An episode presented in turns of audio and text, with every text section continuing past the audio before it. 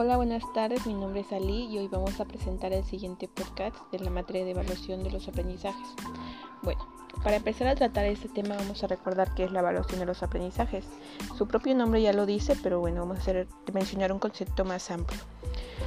Eh, es un componente del proceso educativo a través del cual se recoge información respecto a las necesidades y logros de los alumnos con la finalidad de tomar decisiones oportunas para mejorar su aprendizaje.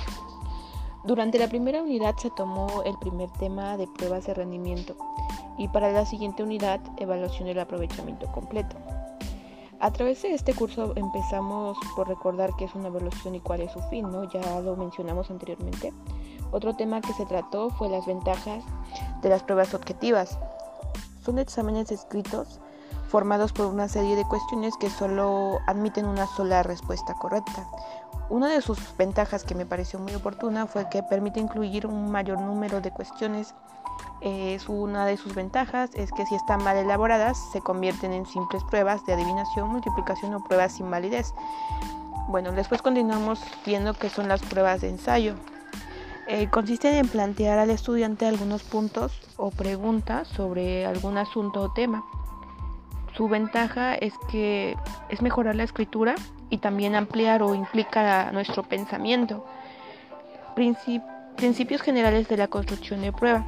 Esta consta de evaluación por competencias y ajustar ah, la enseñanza-aprendizaje del alumno. Un papel fundamental es el docente, que va a hacer aquí. Es fundamental debido a su constante evaluación, adaptación y creación que recae sobre él para formar individuos críticos y libres. Obviamente sin el docente pues no se podría llevar a cabo nada de esto. Luego continuamos con las pruebas de medición. Se dividen en pruebas de respuesta breve. Eh, son aquellas cuyo reactivo requiere de una contestación precisa mediante una palabra frase, es decir, muy clara, así, así como su propio nombre lo dice.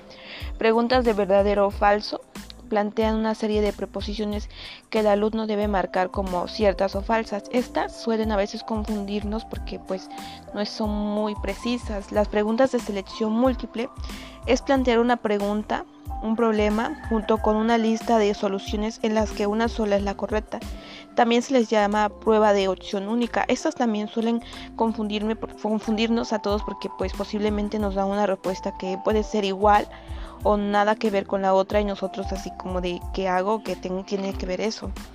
Pruebas de correspondencia. Estas consisten en elaborar dos columnas paralelas. Cada palabra, número o símbolo corresponde a una oración o una frase de la otra columna. Creo que estas son las que mayormente aplicamos y utilizamos.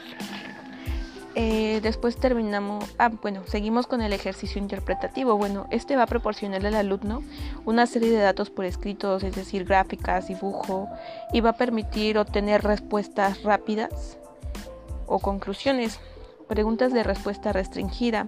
Bueno, requieren de una corta frase, una redacción de uno o dos enunciados. Bueno, finalmente, las pruebas mencionadas anteriormente servirán para medir el rendimiento escolar de los alumnos. Bueno, tengo que agradecer y muchas gracias por escucharme.